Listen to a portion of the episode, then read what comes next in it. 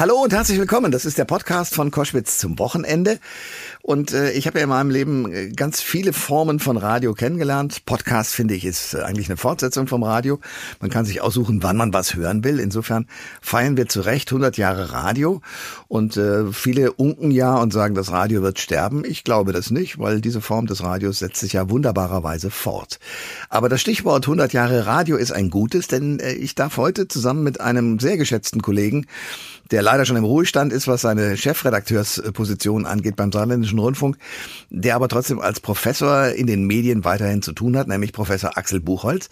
Der ist per Zufall an Akten und äh, ja, Stasi-Akten sogar geraten, die die Geschichte erzählen, dass zwei Spione aus der DDR während des Kalten Krieges in dem Saarländischen Rundfunk, in dem er Chefredakteur war, eingeschleust worden waren. Diese Akten sind normalerweise eigentlich geschreddert worden, beziehungsweise weil sie von vielen Leuten auch für unwichtig gehalten worden, irgendwie auf den Müll geschmissen worden. Glücklicherweise sind diese beiden Akten erhalten geblieben von einem DDR-Spionage-Ehepaar namens Hans und Hanna. Und die Geschichte von diesen beiden Spionen und deren Wirkung, auch äh, während des Kalten Krieges, diese Geschichte erzählen wir jetzt mit Axel Buchholz. Der Thomas Koschwitz Podcast. Ihr hört Koschwitz zum Wochenende und ähm, in Vorbereitung zu dieser Sendung habe ich mich gefragt, erinnert ihr euch noch an diese merkwürdige Geschichte? Die Formulierung lautete damals, äh, und zwar zu Beginn äh, des Krieges, des Überfalls von Putin mit seinen Leuten auf die Ukraine ukrainische Flüchtlinge als angebliche Sozialtouristen. Das war eine ganz merkwürdige Geschichte. Angeblich sind Ukrainerinnen vor allen Dingen aus Kiew kommend äh, für einen halben Tag mit Flixbussen nach Deutschland gekommen, haben da den ihnen zustehenden Geldbetrag abgehoben und abgeholt, den sie als Flüchtling zugeschrieben bekommen haben und sind wieder zurückgefahren. Das haben vor allen Dingen auch die, sagen wir mal, etwas konservativeren und ganz rechts äh, gelagerten Politikerinnen und Politiker gerne aufgegriffen, nach dem Motto, das kann doch nicht sein, dass wir sozusagen als äh, deutscher Staat diese Menschen unterstützen, die ja nur das Geld von uns haben wollen. Glücklicherweise haben viele gute Journalisten recherchiert und festgestellt, nichts davon entsprach der Wahrheit. Nicht eine Ukrainerin ist gereist, um Geld abzuholen. Vor allen Dingen auch der, die angeblich ausgebuchten äh, Busse waren alle nach Prag unterwegs und deswegen ausgebucht. Also eine Fake-Geschichte. Natürlich, so kann man vermuten, gesteuert von russischen Aktivisten, die sich gedacht haben, wie können wir den Ruf der Ukrainerinnen und Ukrainer ruinieren. Das ist das aktuelle Leben durch die sozialen Medien, denen wir ausgesetzt sind. Aber solche Geschichten gab es auch schon in den 60ern und 70er Jahren, als äh, die Deutschland noch geteilt war, aufgeteilt in DDR und BRD. Und an dieser Stelle kommt ein Mann ins Spiel, den ich sehr schätze, nämlich äh, Axel Buchholz. Herzlich willkommen, Axel. Herzlich willkommen, Thomas. Ich danke dir. Ähm, du musst man, man kann dich ein bisschen vorstellen, du bist ja erstens mal geschäftsführender Herausgeber und Co-Autor der Lehrbücher Radiojournalismus und auch Fernsehen, Professor im Bereich des Journalismus, um es mal sehr salopp zu formulieren, und lange Zeit, und darüber reden wir jetzt gleich, Chefredakteur beim Saarländischen Rundfunk. Und da sind dir aber vermutlich hast du es damals gar nicht mitgekriegt, weil du es gar nicht wusstest.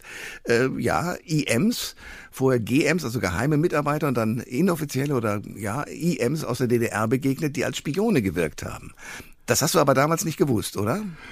Also die ganze Sache liegt ja jetzt über 60 Jahre zurück und damals war ich noch längst nicht Chefredakteur, da war ich ein freier Mitarbeiter und okay. zwar ein sehr junger freier Mitarbeiter ja. und äh, betreute eine Sendung Jugendfunk, aber als freier Mitarbeiter. Und da tatsächlich äh, ist mir eine IM untergejubelt worden als äh, Mitarbeiterin, ohne dass ich das natürlich wusste. Okay. Und die Vorgeschichte schnell ja. erzählt. Äh, wir hatten eine Kollegin, ebenfalls eine freie Mitarbeiterin wie ich, die nahm nebenbei noch Sprecherziehung bei einer Sprecherzieherin in Saarbrücken. Und diese Sprecherzieherin fragte eines Tages, ob sie äh, denn möglicherweise auch beim SR arbeiten könnte. Und da sagte die Kollegin, ja, ich höre mal, hörte bei einem Kollegen nach und der sagte, ja, da ist gerade was frei geworden. Jemand hatte ein Manuskript für eine Jugend Rundfunksendung geschrieben.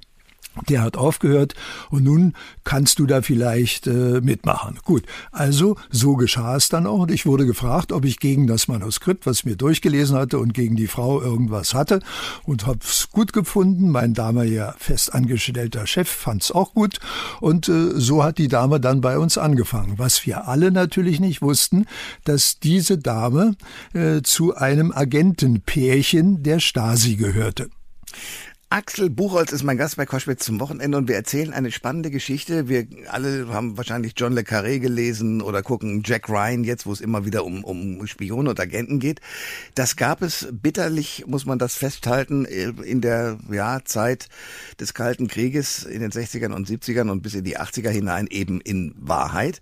Ich weiß von dir, weil du hast das recherchiert, dass diese beiden IMs Hans und Hannah heißen als Decknamen. Was waren das für Leute? Du, der Hans war, glaube ich, Jahrgang 26. Der war schon in der Hitlerjugend gewesen, Stammführer, wurde, hat sich dann freiwillig zur Wehrmacht gemeldet, wurde in Russland eingesetzt, wurde Kriegsgefangener dort und kam dann in ein Umerziehungslager. Das hatten die damals eingerichtet für Überläufer und Kriegsgefangene, die sich entschieden hatten, dem Nationalsozialismus äh, Abbitte zu leisten und äh, dafür äh, sich als Kommunisten zu engagieren. Das war also eine Umerziehung zum Kommunismus.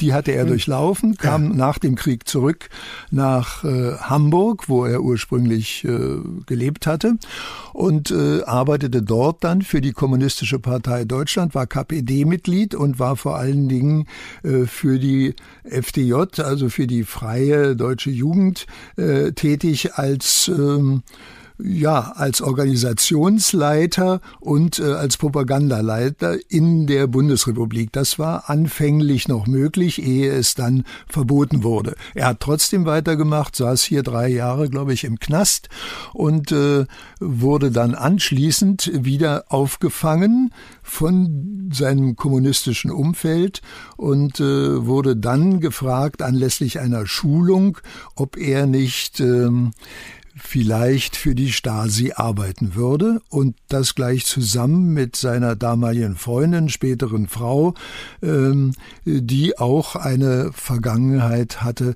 in dem der KPD und der FDJ. Okay, so und dann ist es also ein Ehepaar, die hatten doch Kinder. Das heißt, die sind dann, um das ein bisschen abzukürzen, bei euch im, im Sender aufgetaucht. Wie wirkten die? Ich meine, jetzt im Nachhinein weißt du ja, wer das war. Äh, wie haben die sich angestellt? Waren da irgendwelche Dinge, hätte, wenn man genauer hingeguckt hätte, wahrnehmbar gewesen oder spielten die ihre Rollen gut durch? Du, ob sie wahrnehmbar gewesen wären, kann ich dir nicht sagen. Aber ich kann dir nur sagen, ich und äh, viele in meinem Umkreis, alle, ich habe keinen gefunden, dem es anders ging, wer je auf den Gedanken gekam, gekommen. Mhm. Die hatten damals schon zwei oder drei Kinder, schließlich hatten sie drei. Denen ging es finanziell schlecht. Äh, wir haben der Frau geholfen, ein bisschen Geld zu verdienen mit einem Manuskript einmal im Monat. Äh, und die war hoch dankbar, zeigte sich hoch dankbar dafür. Tja, pff, äh, da kam keiner auf irgendwelche Gedanken. Das große ähm, Glück für die beiden war nicht nur, dass sie diesen Job bekommen hat, sondern dass es ihm, ihrem Mann also, dem Hans und der Hanna gelang, zu zwei Kollegen im SR hier Beziehungen aufzubauen, die irgendwie über das rein Dienstliche hinausgingen. Es war sehr vertrauensvoll, die trafen sich auch privat dann, wie das ja oft unter Kollegen ist. Ja. Aber auch dabei denkt man sich natürlich überhaupt nicht. Ja, die Frau war eher unscheinbar, der Mann wirkte sehr stattlich und äh, von sich selber überzeugt, aber pff, ich habe mit dem wenig zu tun gehabt oder gar nichts. Äh, mit ihr ganz gelegentlich, wenn wir uns auf dem Flur getroffen haben. Jetzt im Nachhinein ist mir eins aufgefallen. Irgendwann war die mal nicht da und da habe ich gefragt, wo ist die? Und da hieß es, die ist in Hamburg und besucht ihre Verwandten. Inzwischen durch dieses Studium der Stasi-Akten weiß ich, das war eine Legende, sozusagen eine Geschichte, die nur für uns aufgebaut wurde. In Wirklichkeit war die nicht in Hamburg, sondern in Berlin und hat ihrem Stasi-Führungsoffizier da Bericht erstattet. Also für alles, was die taten, mussten sie eine offizielle Erklärung haben, die natürlich nicht die Wahrheit sein durfte. Axel Buchholz, Professor Axel Buchholz, um ganz genau zu sein, ist unser Gast bei Koschwitz zum Wochenende. Und wir reden über eine Geschichte, die lange her ist, auch übrigens äh, natürlich zu einer Zeit entstanden ist, als es noch keine Privatradiostationen, äh, über die wir jetzt zu hören sind, gegeben hat, sondern das spielte sich halt alles in der Bundesrepublik, in der guten alten ARD ab. Da waren ordentliche Journalisten im Einsatz und wir kommen noch darauf, was die eigentlich bewirkt haben. Ich will vorher über Hans und Hanna noch eines hören. Es gab dann, als diese Stasi-Akten äh, aufgemacht wurden und du dann durch diese Stasi-Akten auch die ganzen Informationen bekommen hast, der Satz geprägt äh, von dem Politikwissenschaftler Jochen Staat, dass es bei Hans und Hanna tatsächlich fast so was wie um Terroristen ging. Wie kommt der zu dieser Einschätzung? Ganz einfach, dieser Sonderlehrgang, den die gemacht haben in der DDR damals, äh, das war 99, 50, äh, ein Jahr lang übrigens. Das war eine Ausbildung zum Partisanen. Also die haben gelernt schießen, geheime Kommunikation, also Geheimverstecke, äh, die den Austausch von Informationen auf geheime Art. Die haben gelernt äh, Straßen zu sprengen, Brücken zu sprengen, schießen im Stehen und im Liegen. Also alles, was du brauchst als Terrorist und sicherlich noch eine ganze Menge mehr, haben die in einem intensiven Kurs äh, gelernt von einem Jahr und sollten dann eigentlich als Partisanen hier in der Bundesrepublik arbeiten. Da gab es, glaube ich, 23 sogenannte Residenten, die fest hier lebten, laut DDR im feindlichen Ausland Bundesrepublik und von hier aus äh, alles steuern für den Fall, dass die Volksarmee der DDR in die Bundesrepublik einmarschiert. Also die Energieversorgung lahmlegen, Verkehrsverbindungen lahmlegen.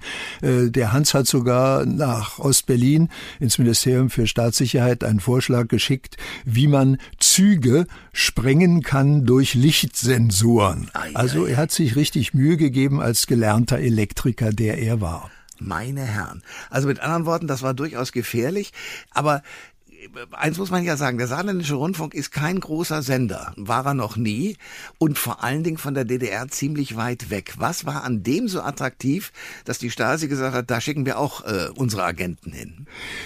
Ja, also die beiden waren ja sechs Jahre lang hier in Saarbrücken tätig, in Rheinland-Pfalz, haben zum Beispiel NATO-Pipeline ausgekundschaftet und äh, Umspannwerke und Hochspannungsleitungen und alles, was so für die Infrastruktur wichtig ist. Die hatten mit dem saarländischen Rundfunk bis dahin gar nichts zu tun. Und das änderte sich erst dann so 1968. Seit 1964 hatte der saarländische Rundfunk eine Europawelle Saar, bei der du ja auch gearbeitet hast.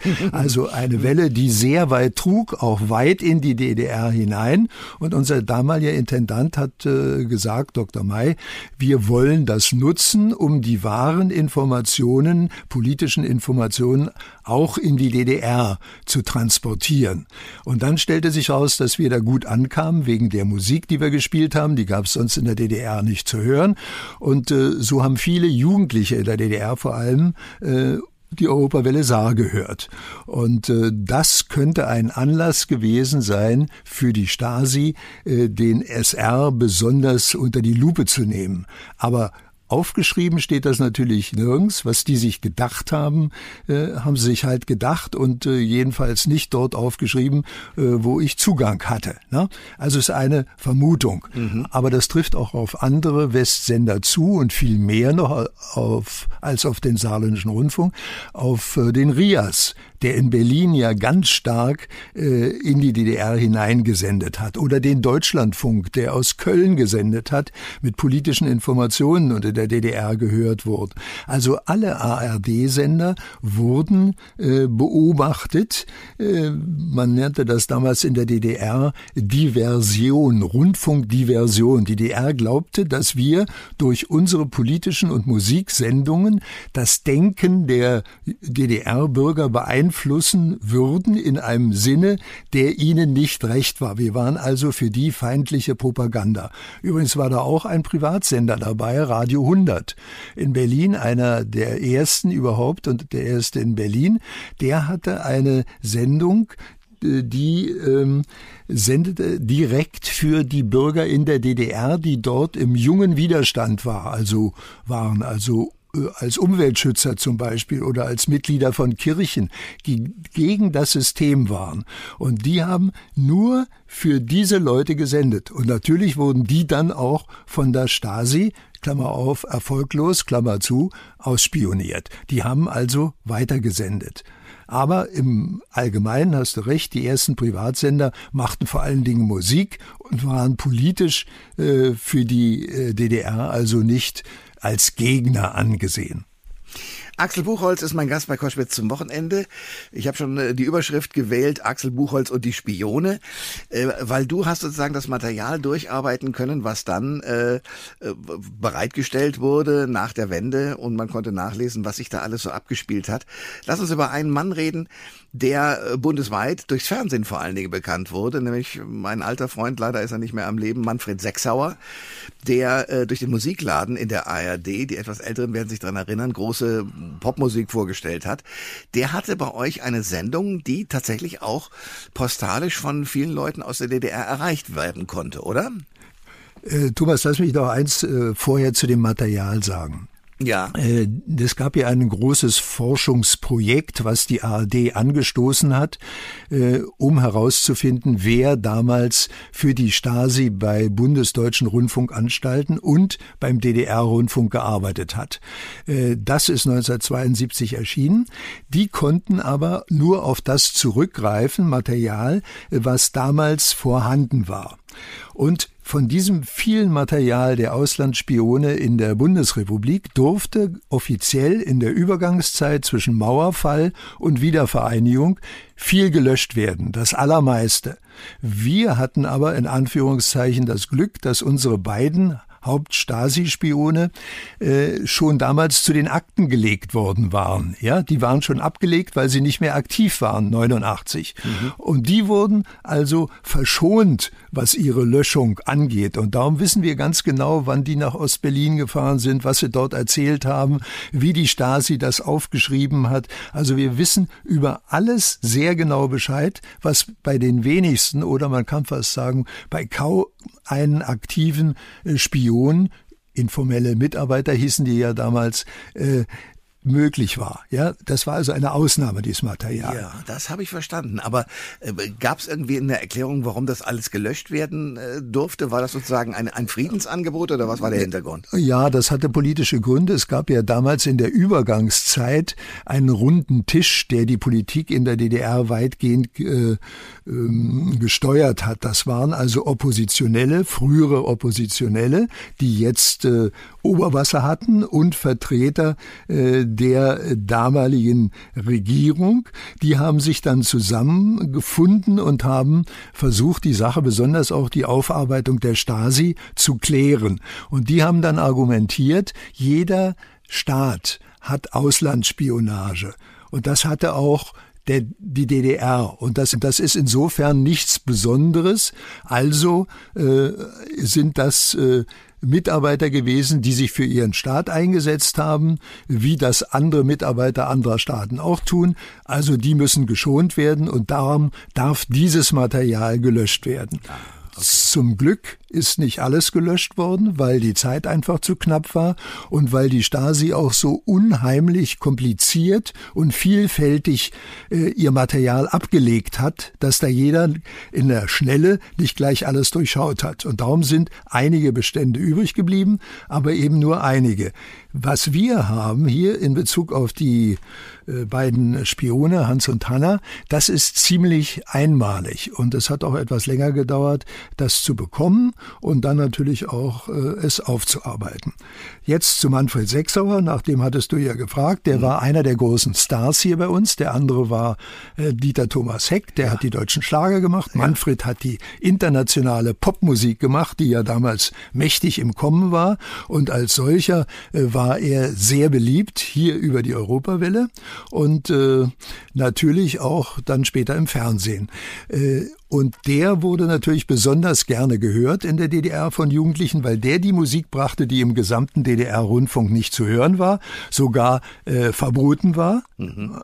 Und äh, der hat sie gebracht. Da konnte man mitschneiden. Die Titel konnte man dann Freunden vorführen. Schallplatten gab es ja sowieso davon in der DDR nicht zu kaufen.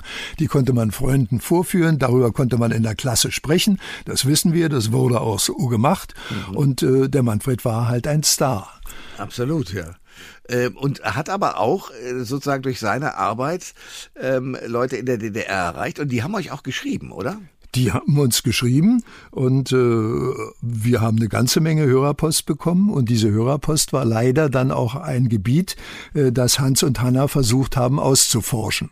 Denn jemand, der an einen Westsender schrieb aus der DDR, der war schon mal verdächtig. Ja. Nicht, dass gegen jeden gleich vorgegangen wurde, aber man hat schon mal Akten angelegt. Und dafür haben wir auch einen Fall, einen Hörer, der da aus äh, der Mark Brandenburg ja äh, geschrieben hatte, äh, der äh, fand sich lange nach der Wende dann in den Stasi-Akten wieder und der erste Eintrag in seiner Stasi-Akte war seine Postkarte an die Europawelle Saar. Der hatte dabei ein Musikquiz mitgemacht. Ja. Allerdings hatte die uns gar nicht erst erreicht, sondern die wurde von der Stasi direkt in der DDR an seinem heimischen Briefkasten abgefangen. Ja, ja, ja. Also die DDR hat auf drei verschiedene Methoden äh, die Post äh, kontrolliert, ihre eigenen Bürger. Einmal, äh, indem sie sie gleich abgefangen hat, dort, wo man wusste, da wohnt einer, der ist so ein bisschen anders und der hört vielleicht Westsender. Und da hat man gleich im Postkasten, bei dem eh überhaupt der offizielle Postbote kam, hat ein Stasi-Mitarbeiter die Post abgeholt, sortiert und die unverfängliche wieder reingelegt und die andere gleich behalten. Dann gab es eine zentrale Postkontrolle für alle ausgehende Post aus der DDR. Das muss man sich mal vorstellen. Jeder Brief und jede Postkarte, die da rausging, wurde kontrolliert. Natürlich nicht äh, alle ausnahmslos, sondern man hat nach Stichproben äh, gearbeitet. Man hat, weiß ich, nach einem bestimmten Stichprobenverfahren aus der vielen Post welche ausgegriffen und nach mancher Post hat man auch gezielt gesucht wenn man wusste, wer da in Frage käm als Absender. Das waren also die zwei Methoden. Dann wurden sämtliche Westsender mitgeschnitten in der DDR, gab es bei der Stasi Vorrichtungen dafür.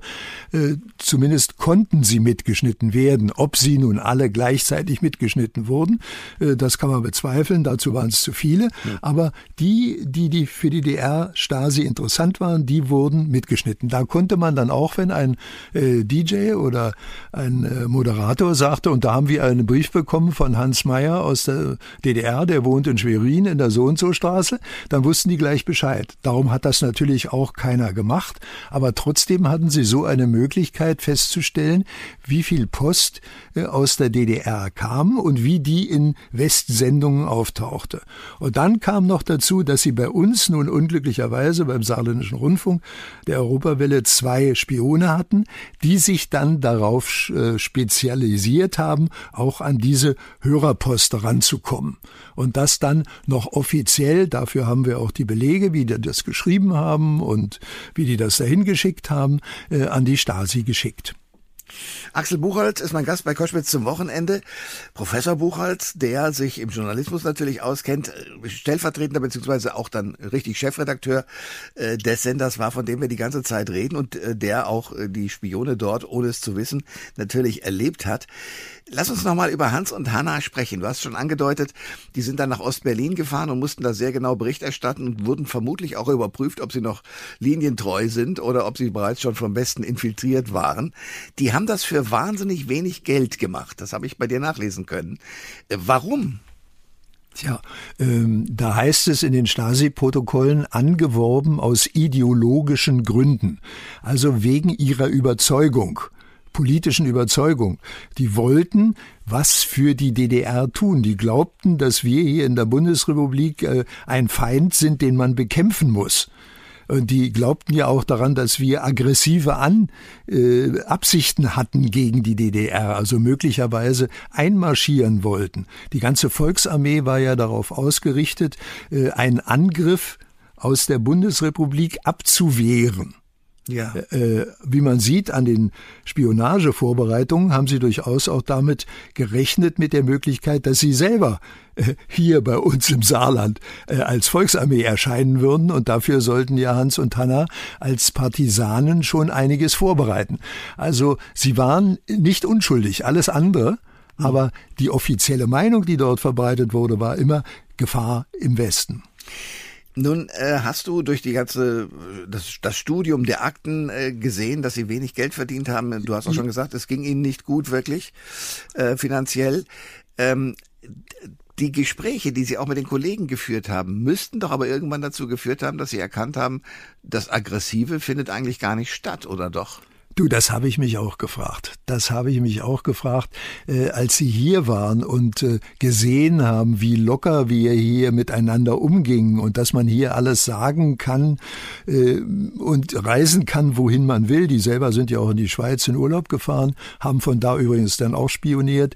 Also das haben sie alles genossen. Und dass die dann trotzdem noch daran geglaubt haben, ich kann es mir ganz schwer vorstellen. Schließlich äh, haben sie auch als Spione aufgehört und das hatte verschiedene Gründe, aber ich könnte mir denken, äh, dass ihnen auch so recht der Glaube an ihre Tätigkeit dann zum Schluss gefehlt hat. Äh, du hast vollkommen recht, die waren arme Hunde auf Deutsch. Und die Stasi hat ja auch es darauf angelegt, dass sie neben dem Gehalt oder Unterhaltsunterstützung, die sie von der Stasi bekommen haben, das war im Höchstfall dann für eine fünfköpfige Familie 1300 äh, Mark im Monat, das ist ja nun äh, kaum was, auch damals nicht gewesen, dass sie daneben einen offiziellen Job haben, mit dem sie offiziell ihr Einkommen äh, erreichen sollten, damit sie eben nicht auffliegen. Die konnten ja nicht angeben, wovon leben sie, von der Stasi. Also mussten sagen, sie leben äh, von ihrer Tätigkeit als ja. XY. Ja. Und der Hans, der hat gearbeitet als ähm, Elektriker, als Elektrovertreter, als Versicherungsvertreter, ehe er dann zum Schluss eine Werbefirma aufgemacht hat. Und in allen vier offiziellen Jobs von ihnen war er nicht erfolgreich. Als Spion war er erfolgreich, okay. aber nicht in den offiziellen Jobs. Und die Hanna als Ehefrau, äh, Mutter von drei Kindern, musste auch arbeiten laut Stasi. Das wurde ihr dringend äh, nahegelegt. Und die hat dann versucht, was zu kriegen, hat angeknüpft an Vorerfahrungen, äh, auch bei der FDJ-Jugendarbeit und äh, hat dann äh, sich als Sprecherzieherin hier niedergelassen. Und es war ein großer Zufall, dass nun ausgerechnet eine junge Kollegin von uns bei der die Sprecherziehung genommen hat. Die hätte ja auch zu anderen Sprecherziehern gehen können. Ganz genau. ja. Axel Buchholz ist mein Gast bei Koschwitz zum Wochenende. Wir sprechen darüber, dass es gelungen ist, einen Vorgang, der normalerweise gelöscht worden wäre, ausführlicher zu behandeln, nämlich den Einsatz von IMs aus der DDR in der Bundesrepublik. Hans und Hanna sind äh, sozusagen die, die Codenamen, die wir hier verwenden dafür, für die beiden. Ähm, lass uns über ein Thema sprechen, das 1968 ein großes war, nämlich der Prager Frühling. Und ich fürchte, da haben Sie auch eine ganze Menge mit Ihrer Spionage machen können, was andere wiederum hart getroffen hat.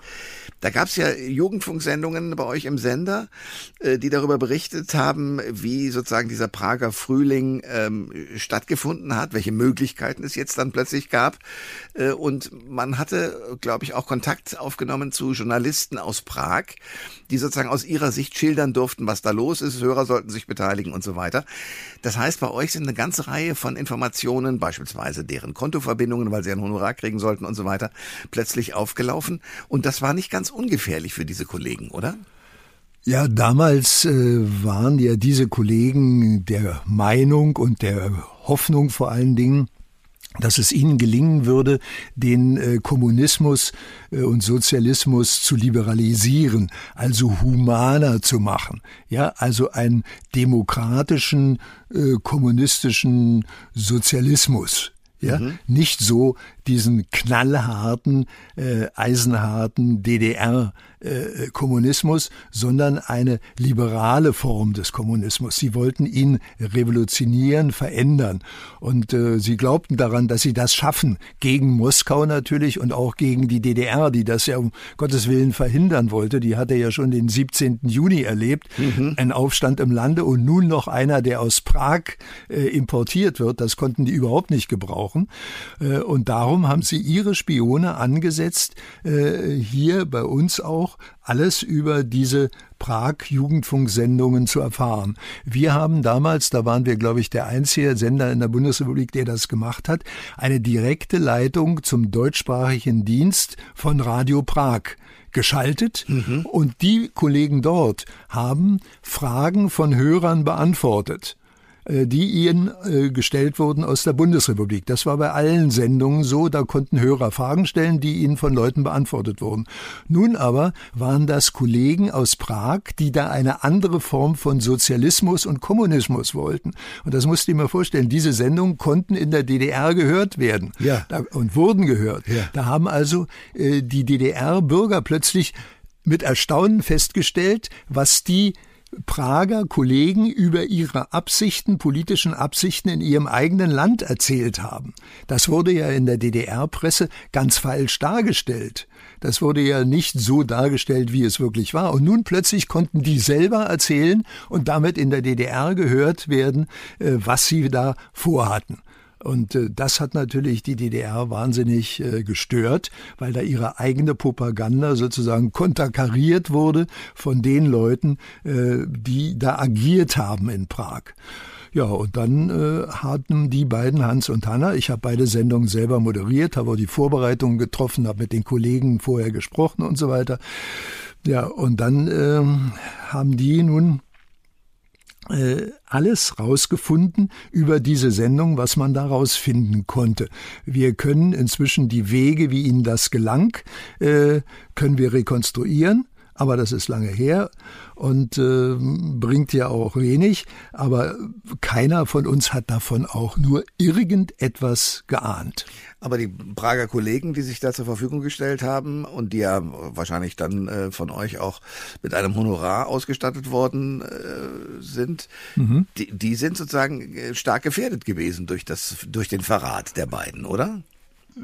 Das kann ich jetzt so genau auf den Einzelfall nicht sagen, aber theoretisch war das etwas, denn die Stasi hat ihre Erkenntnisse, Geheimdiensterkenntnisse, weitergegeben an den Geheimdienst äh, der Tschechoslowakei. Ja. Ja. Das heißt also, die haben sich ausgetauscht und da wurde eben bekannt, wer für den Sozialismus, äh, für die humanitäre Reform des Sozialismus gekämpft hat, äh, erfahren. Aber das haben die ja auch in den eigenen deutschsprachigen Sendungen von Radio Prag getan. Ja, also die haben ja bei uns nichts anderes erzählt, als was sie sonst in ihren Sendungen erzählen. Insofern wird das dazugekommen sein, aber sicherlich nicht das meiste, was deren Geheimdienst über sie wusste.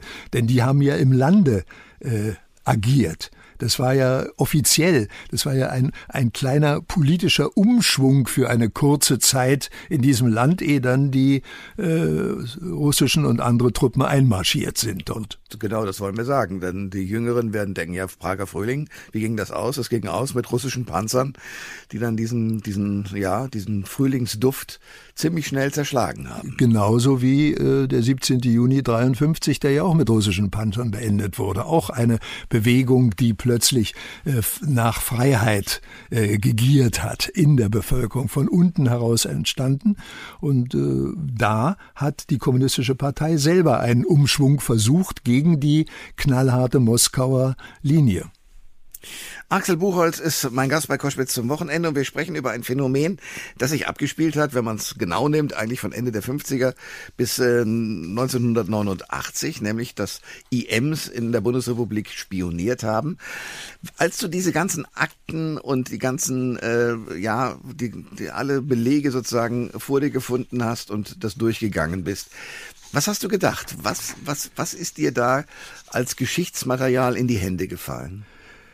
Du, ich war verblüfft, erstaunt, weil ich war ja Berliner und als Berliner hat man ja die Auswirkungen des Kommunismus in Ostberlin unter Verwandten dort äh, zur Genüge kennengelernt. Ja. Wir wussten Bescheid über das System.